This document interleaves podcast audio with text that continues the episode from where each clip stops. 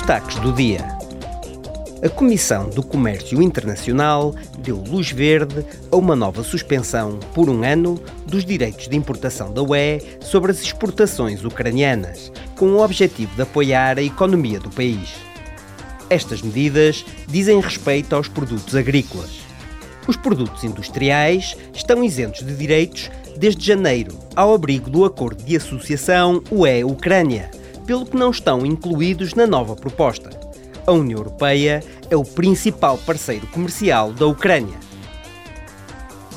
O Parlamento e o Conselho chegaram a acordo sobre combustíveis de aviação mais ecológicos. Esta semana, concordaram em aumentar a utilização de combustíveis sustentáveis, como os biocombustíveis avançados ou o hidrogênio.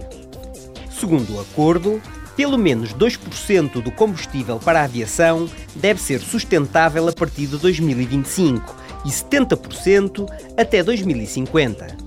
Os combustíveis de aviação sustentáveis incluem alguns biocombustíveis produzidos a partir de resíduos agrícolas ou florestais, algas, biorresíduos, óleos alimentares usados e combustíveis reciclados à base de gases residuais e resíduos de plástico.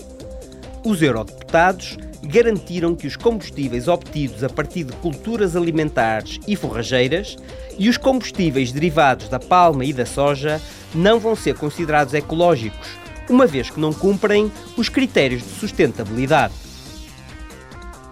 A Comissão da Cultura e da Educação debateu ontem o Ano Europeu das Competências. Este ano pode favorecer o ensino e a formação profissionais, a fim de combater mais eficazmente o desemprego dos jovens. Nicholas Schmidt, comissário do Emprego e Direitos Sociais, afirmou: The Year of Skills will be launched on a very symbolic day. O Ano Europeu das Competências vai ser lançado num dia muito simbólico, 9 de maio, Dia da Europa. Penso que existe algum valor simbólico, uma vez que a Europa também prima pelas boas competências. Competências num sentido amplo, as competências e o mercado de trabalho que andam de par em par. As competências dizem igualmente respeito à aprendizagem e às capacidades, que também são extremamente importantes nas nossas democracias. Extremely important in our democracies.